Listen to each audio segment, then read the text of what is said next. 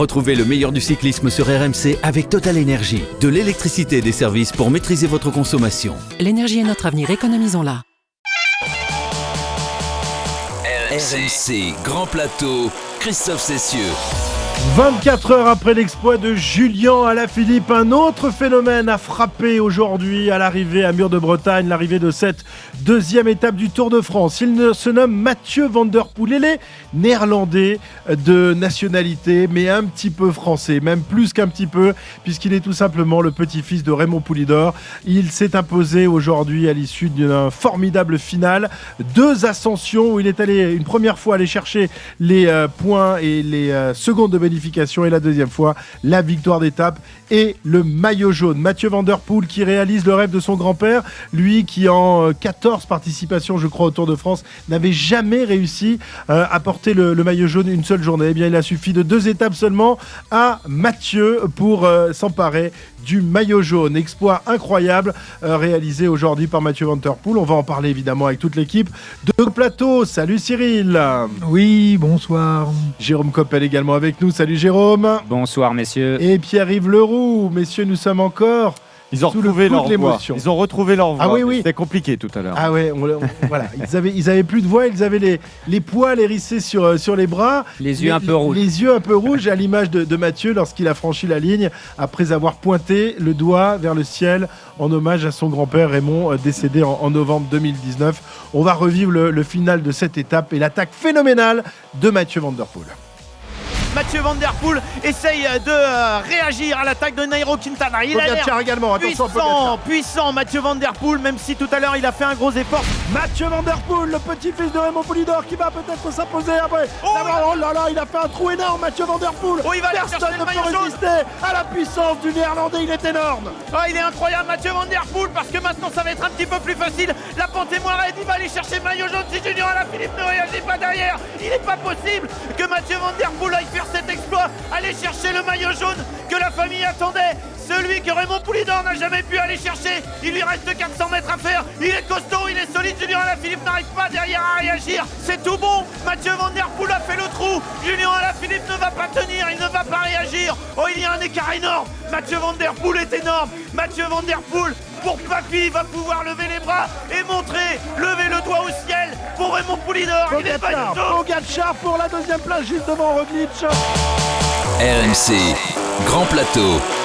Voilà, on en a perdu notre voix avec, euh, avec Pierre-Yves tout à l'heure. Euh, c'est vrai qu'on a vécu en, 24 heures euh, deux moments très forts de, l'histoire du Tour. Moi, j'ai rarement, j'ai pas souvenir d'un Tour de France, Cyril, qui, qui, débute, qui débute de cette manière, avec deux premiers exploits qui nous laissent bouche bée.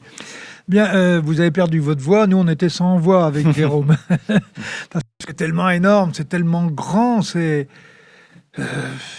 C'est difficile de trouver euh, les mots pour qualifier euh, ce que l'on vient de vivre depuis deux jours. Hier avec Julien, aujourd'hui avec euh, Mathieu, il y a une charge émotionnelle telle que ça dépasse tous les scénarios qu'on pouvait imaginer.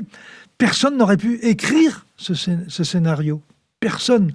Et c'est ce qui fait la grandeur de, du sport en règle générale, mais surtout de ce départ du Tour de France.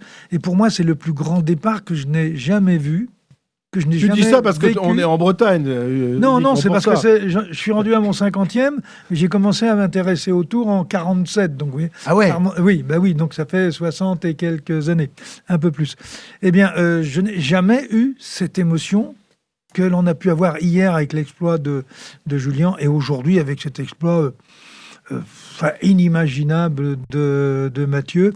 Et puis, il y a toute cette charge émotionnelle qui est absolument extraordinaire que je dis personne pouvait écrire ce, ce, scénario. Et nous étions sans voix vous avez perdu la vôtre euh, je crois que c'est tout à fait logique. C'est dans ces moments-là où l'émotion euh, nous prend la gorge. Le cyclisme, le plus romantique euh, des sports, je disais ça sur Twitter il y a, quelques instants. tu vas nous raconter, Pierre-Yves, comment ça s'est passé? Parce qu'il il y a l'exploit, il remporte l'étape et décroche le maillot jaune, mais quelques secondes, quelques minutes plus tôt, il avait également impressionné tout le peloton en, s'échappant dans la première ascension du mur de Bretagne, il en a recherché les bonifications. Il avait l'objectif, le double objectif du maillot jaune. La tout était calculé. Il savait qu'en additionnant euh, les bonifications, ça lui permettait, en creusant juste d'une seconde, d'aller chercher ce maillot jaune euh, auprès de Julien Alaphilippe. Mais le défi était double. Il fallait être le premier euh, lors du premier passage. Donc ça, il a réussi à le faire par sa puissance. Mais derrière, il s'est relevé. Il a vu que tout le monde revenait. Est-ce que dans sa tête, il s'était dit, il faut que je fasse le numéro pendant 18 km tout seul la boucle et puis repasser derrière? C'était peut-être ça l'objectif. Là, il a vu que quand même ça réagissait derrière et qu'il ne pourrait pas faire le trou euh, tout seul. Et puis dans la deuxième montée, il est là, il est positionné. Il y a Colbrelli avec son maillot de champion d'Italie qui démarre sur la gauche. On se dit, il va pas être capable de refaire le numéro deux fois. Et puis si, il démarre. Et là, ça impressionne tout le monde. Tadej Pogacar l'a dit après la ligne. On, a été tous surpris du démarrage, qu'il soit capable de refaire ça. Il part de devant en plus, hein, devant tous les autres, tous les, les, les autres. Comme Julien l'a fait euh, quasiment hier. Exactement. Euh, incroyable. Alors on se posait la question de savoir après euh, déjà l'effort consenti lors de la première ascension. Jérôme, on se demandait s'il aurait la force de faire la même chose dans la deuxième ascension.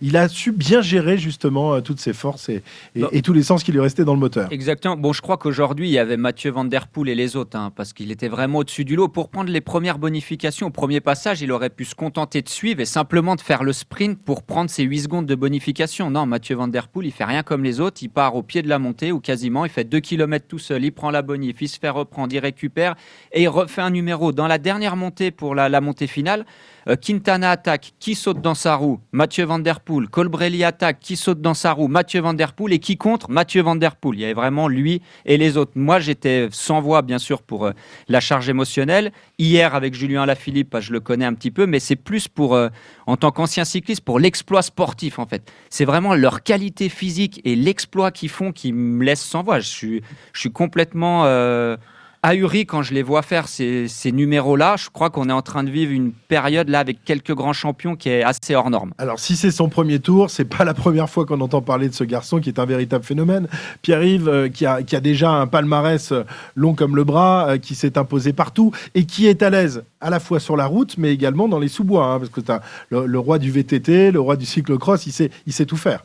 Exactement. Et puis j'essayais de retracer aussi les différentes victoires au cours où euh, il est parti à 80 ou 50 km. Il nous l'a fait euh, sur Kurn, Bruxelles-Kurn. Il nous l'a fait sur le Bing Bang Tour. Il l'a fait assez régulièrement. Ça n'a pas toujours été jusqu'au bout parce que au bout d'un moment, quand même, il n'y a plus d'essence dans le moteur.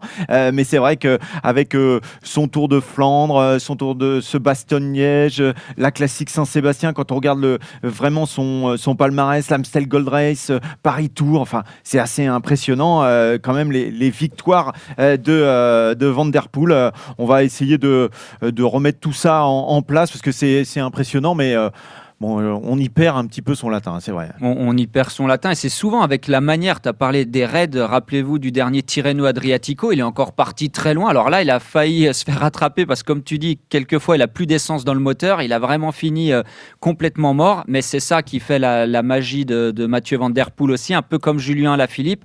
Pourquoi on a aussi un début de tour euh, aussi tonitruant et aussi spécial? Parce que c'est quand même les deux coureurs, Julien Lafilippe et Mathieu Van Der Poel, les plus spectaculaires les plus spectaculaires, les plus charismatiques, les plus showman. Et les deux, quand ils se mettent euh, au charbon pour nous donner du spectacle, bah, ça fait un sacré résultat. On, va les redonner dans l'ordre 2019. Il y avait eu euh, à travers les, la Flandre, il y avait eu l'Amstel Gold Race. En 2020, euh, il y avait eu le Tour des Flandres et le Bing Bang Tour, je le disais, et l'Estrade Bianche en 2021. Il faut rajouter cette étape donc du Tour de France pour, pour, pour cette saison. Et on ne cite pas évidemment toutes les victoires, mais c'est impressionnant. quatre titres de champion du monde de cyclocross quand même. 2004. Et oui, parce que là, on parle de la route, mais euh, bien sûr qu'en cyclocross, il est au-dessus. Et il a un autre objectif qui sera pour euh, la fin de l'été, puisqu'il veut devenir champion olympique de VTT.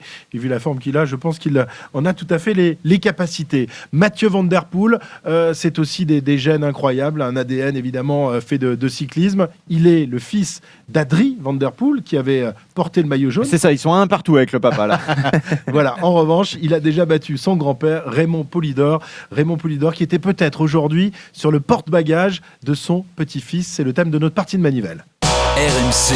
Visiblement, il semblerait que vous n'appréciez pas la bicyclette, mes amis. Hein Aucune information ici, putain, c'est quoi ça La partie de manivelle. Oh là là, oh là là là là, c'est pas possible de donner un coup de tête. La journée galère. T'as déjà fait du vélo Viens, viens Et oui, parce que Raymond Poulidor est, présent un peu partout dans, les esprits euh, de, tout le monde. Euh, Cyril, tu as bien connu Raymond, couru avec lui, ça a été ton adversaire, ça a été ton ami. Euh, tu as discuté avec lui avant qu'il ne nous quitte il y a quelques années. Tu as discuté de, des, possibilités et du potentiel surtout de, son petit-fils. Il était déjà très fier de Mathieu lorsque celui-ci commençait à- à gagner toutes les courses chez les jeunes. Il disait, celui-là, c'est un petit phénomène. Oui, alors en fait, nous, en France, on n'en entendait pas parler, mais à partir de cadet euh, junior, euh, il gagnait ce qu'il voulait, les courses qu'il voulait, et surtout, il avait des qualités techniques en cyclocross qui étaient absolument extraordinaires. Vous savez, dans les cyclocross, on met des planches pour obliger les coureurs à descendre de vélo. Rapidement, ils ont appris à les sauter, donc on les a mis à 40 cm, ce qui était un peu plus compliqué. Euh, Pour Mathieu, pas de problème, puisque lui, à l'entraînement, il passait 50 cm. Donc, euh, il a toujours été un phénomène dans tous les, dans tous les secteurs auxquels il, s'est, euh, auxquels il est allé. Il va, là, il a attaqué les courses de VTT, il a fait les Coupes du Monde, euh, bah, euh, bah, il est devant. Il est devant, c'est la raison pour laquelle il veut aller aussi aux Jeux Olympiques. Et euh, Raymond le, voyait comme un petit prodige, mais à aucun moment il a évoqué, pas tout du moins avec moi, sa capacité à faire une carrière professionnelle. Pour lui, il était dans le jeu, dans le cyclocross, dans le tout-terrain, et, et ça allait très bien. Et puis il me disait, de toute façon, il se pose pas de questions. Il dit, c'est bizarre, il se pose pas de questions, il est heureux dans tout ce qu'il fait, Euh, c'est parfait. Puis il dit avec son frère euh, David, eh ben, c'est des, des matchs en permanence. Euh, voilà, ça c'était la, première vision de, Raymond.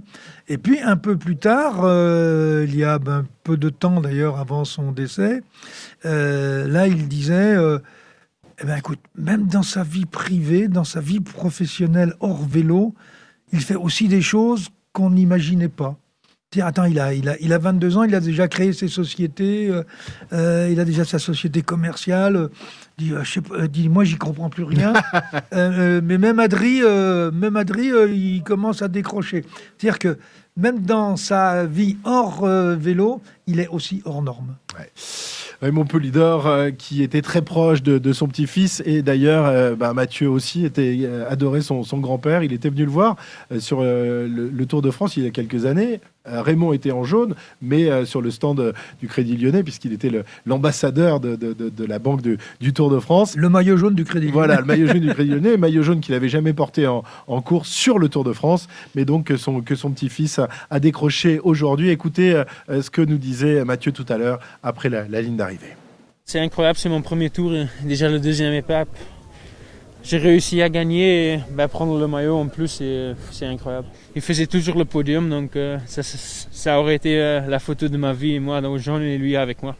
Mon premier tour, c'est incroyable. J'espère de rouler avec ce maillot jusqu'au contre-la-montre et ben, je pense, euh, ben, je suis presque sûr que je, vais le perdre là-bas parce que c'est pas quelque chose que je m'entraîne.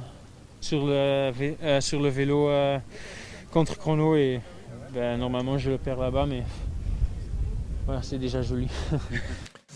C'est déjà très joli, effectivement, de s'emparer de ce maillot jaune. Il est, conscient quand même de, ses limites dans, dans le vélo. Il y a des choses qu'il adore, le cyclocross, le VTT. Il adore s'échapper euh, et réaliser des, des coups incroyables, mais il sait qu'il n'est pas terrible en contre-la-montre. Et en haute montagne, son gabarit l'empêcherait, l'empêchera de, de- de- de viser la victoire dans un grand tour. Ça, c'est une évidence. Mais, mais, mais, mais je voudrais recentrer le débat parce que là, on s'éloigne. C'est une partie de manivelle.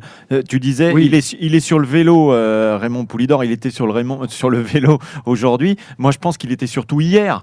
Tu parlais, euh, Cyril, de charge émotionnelle. En fait, c'est hier qu'il était sur le vélo et que c'était trop lourd à, à porter. Aujourd'hui, il était justement dans la vengeance. Libéré. Il était revenu combattant. Euh, c'était trop difficile hier.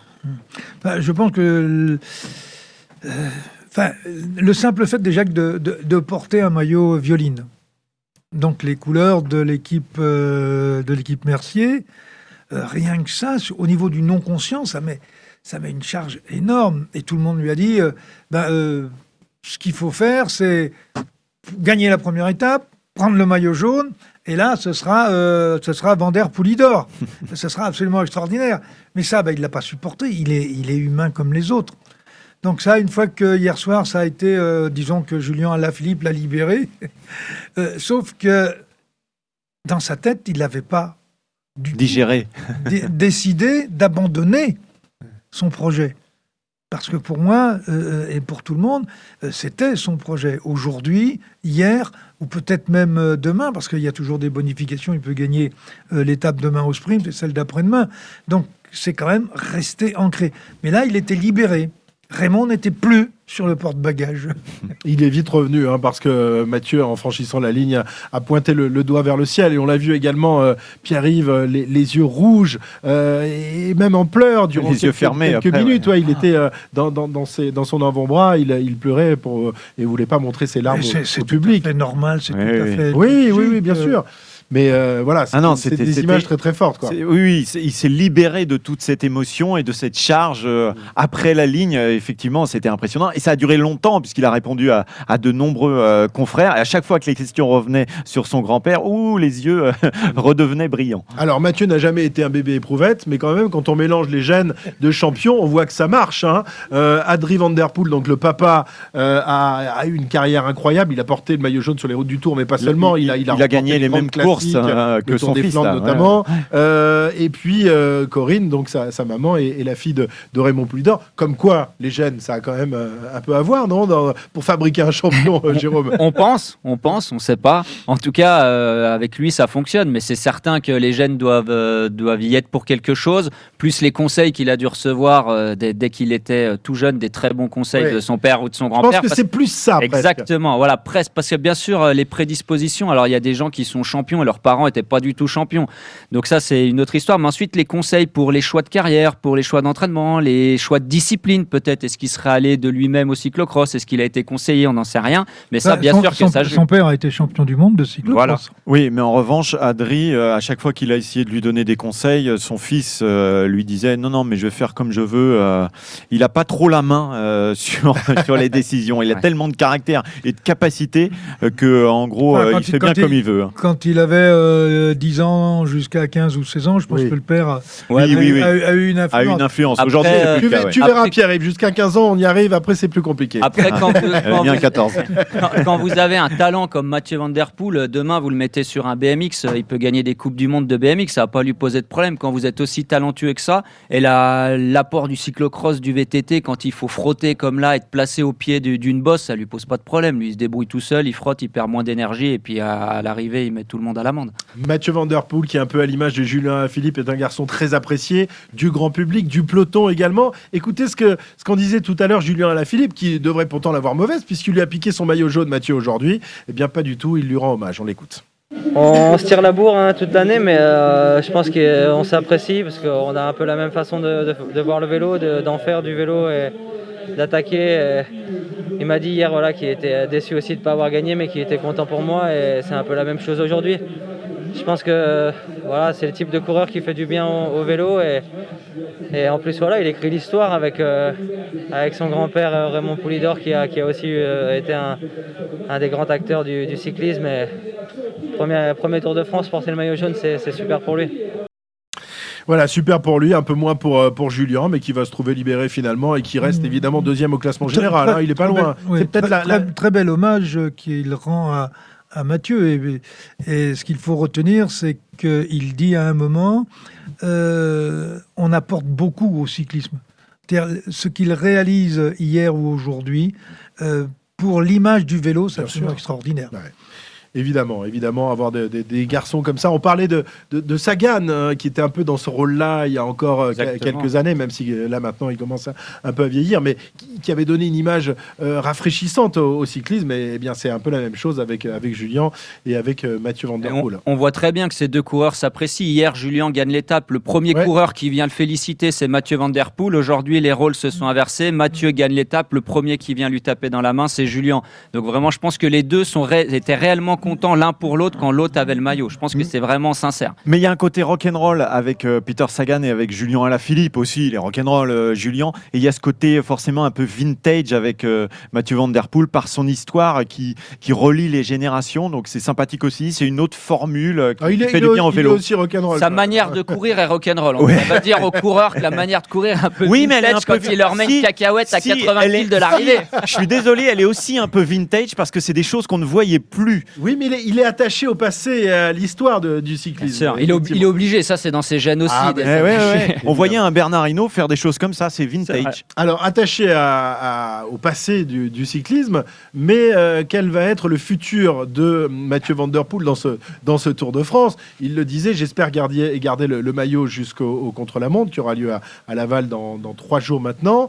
Euh, derrière, euh, on sait qu'il a d'autres objectifs, et notamment ce titre olympique, et ce serait difficilement d'aller au bout du Tour de France euh, pour ensuite partir à, Tokyo et, faire la course olympique quelques jours plus tard. Donc, a priori, il ne devrait pas le finir, ce Tour, messieurs. Alors, d'abord, par rapport au contre-la-montre. Contre-la-montre va avoir lieu à Laval. Si vous regardez le palmarès de Mathieu Van Poel, vous vous rendrez, compte que sur le tour de la Mayenne, euh, les boucles de la Mayenne, puisque c'est le vrai nom, euh, à chaque fois, il a gagné les contre-la-montre. Attendez, contre-la-montre, il, va- il est pas si mal que ça, bien au contraire. Et avec le maillot jaune, s'il l'a toujours, je suis pas certain qu'on aille lui le chercher sur les 27 km. Ouais, Jérôme Ouais, je suis. Bah, moi, peu- Moi, j'ai pas l'impression qu'il soit convaincu qu'il faille. Non, ouais, voilà. le Déjà, c'est surtout hein. ça qui me Ouais. fait dire. Il le dit lui-même. Je pense qu'après le Ouais. chrono, je vais le perdre. Là, j'ai rien contre les boucles de la Mayenne. Loin de là, c'est très difficile. Faut mieux parce c'est qu'on y très arrive, alors, difficile. méfie-toi. voilà, on y arrive. Le niveau là, il est quand attention, même. tu vas te faire lyncher si tu dis. Il- Non, non, mais Il est au, pas du bien des boucles de la c'est- Mayenne, C'est une hein. super course, mais le niveau est quand même un peu différent sur le Tour de France. Et puis, il doit quand même.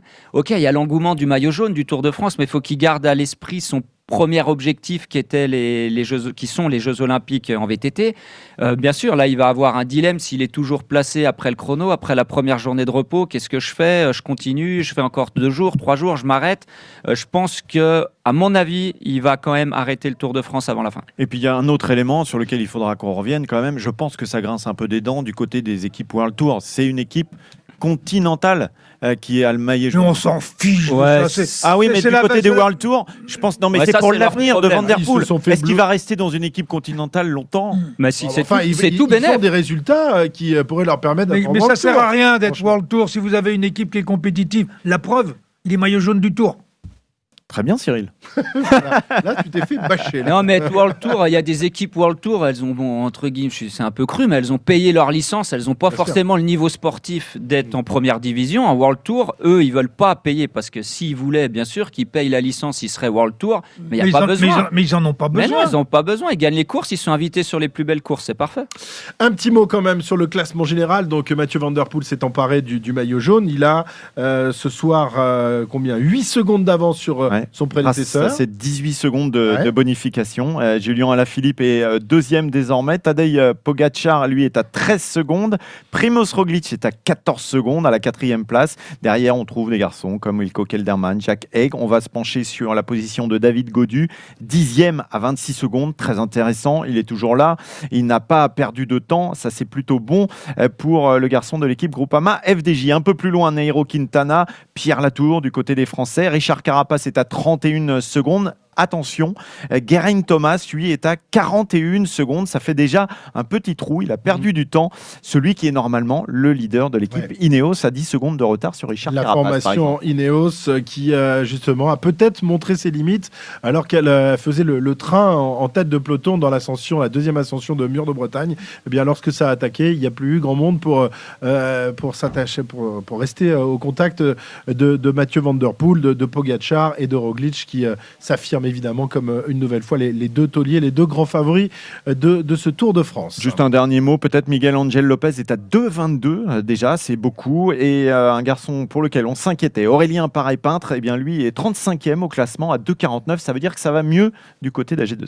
Très bien, messieurs, nous allons euh, revenir dans le passé. On en parlait du passé avec Raymond Poulidor. Nous allons revenir encore un petit peu plus loin avec un champion breton qui a été le premier, justement, breton à remporter euh, le Tour de France. C'était au tout début du XXe siècle. Il se nommait Lucien Petit-Breton. Enfin, c'était un, un nom d'emprunt. Son vrai nom, peut-être que Pierre Amiche va nous le rappeler dans sa rétro-poussette du jour.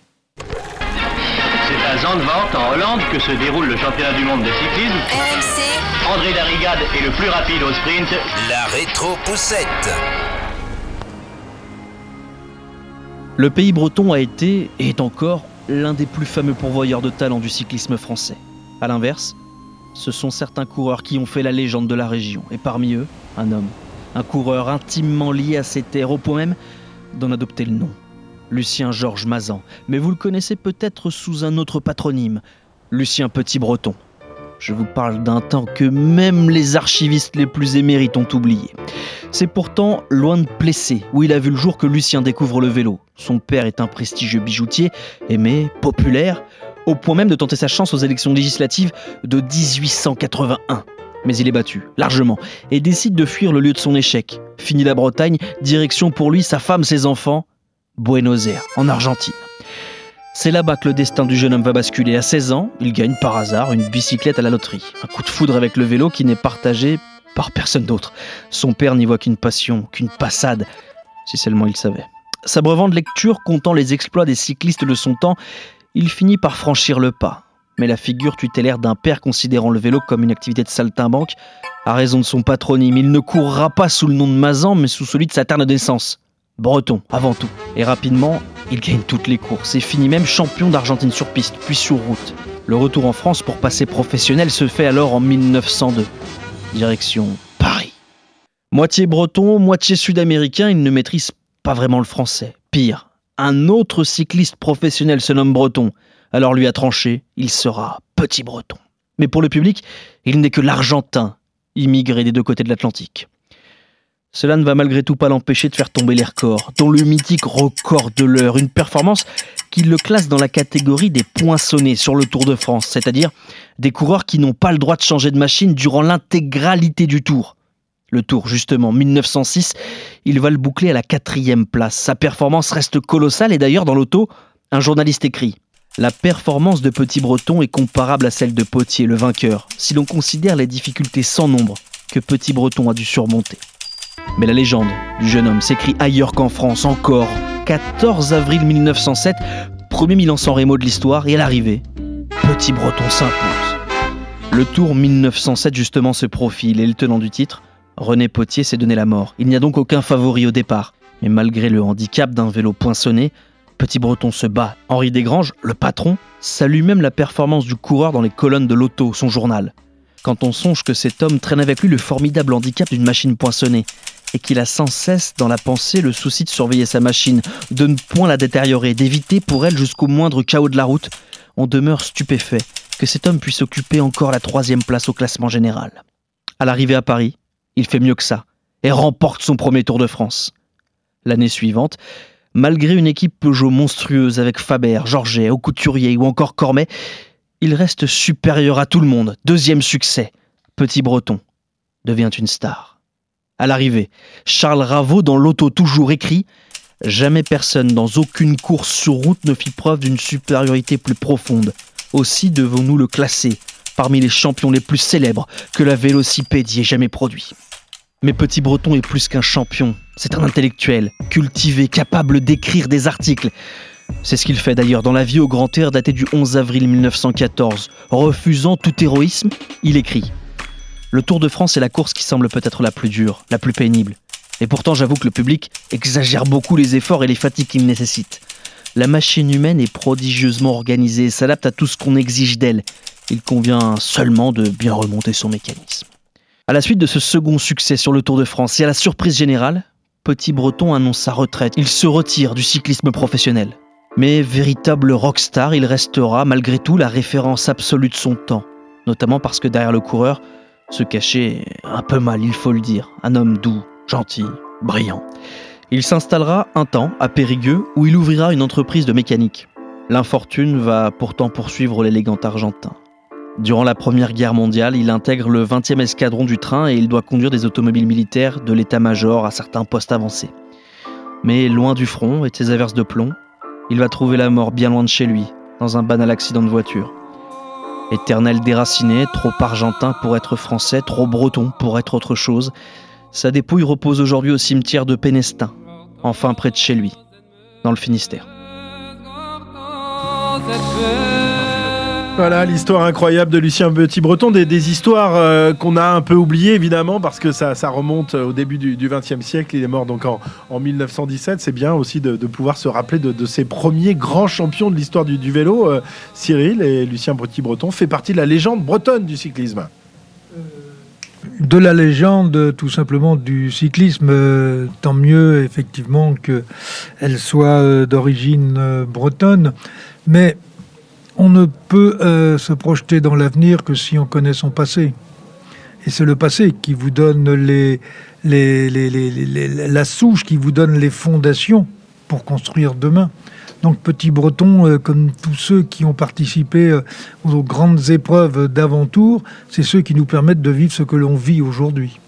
Voilà, et on l'a vu tout à l'heure avec Mathieu Van Der Poel, euh, l'attachement au passé est très présent euh, dans le sport cycliste le plus romantique, je le répète, des sports, des grands sports euh, évidemment aujourd'hui. Un tout petit mot sur l'étape de demain, troisième étape du Tour de France, Monsieur Leroux, on revient à la réalité, on revient à l'actualité et même à l'avenir avec cette troisième étape qui va donc conduire le peloton de Lorient. J'allais d'abord te dire un petit mot sur Lucien Petit-Breton ah. qui est né à Plessé, hein, comme l'a dit Pierre Amiche, Plessé en Loire-Atlantique, juste pour te dire que c'est bien, euh, bien un intéressant cette précision. Demain, Lorient-Pontivy, 182,9 km. Oh, la fameuse côte de Cadoudal, la côte de Plumelio, c'est quand même un peu plus plat que les deux premiers jours et on arrivera à Pontivy, place au sprinter très certainement. Très bien, eh bien je vous laisse quelques heures de répit, messieurs, pour euh, parfaire vos pronostics. On en parlera demain dans l'intégral tour qui débutera à 14h. Merci à tous et rendez-vous demain donc pour Grand Plateau et l'intégral tour. RMC, Grand Plateau. Retrouvez le meilleur du cyclisme sur RMC avec Total Énergie. De l'électricité et des services pour maîtriser votre consommation. L'énergie est notre avenir, économisons-la.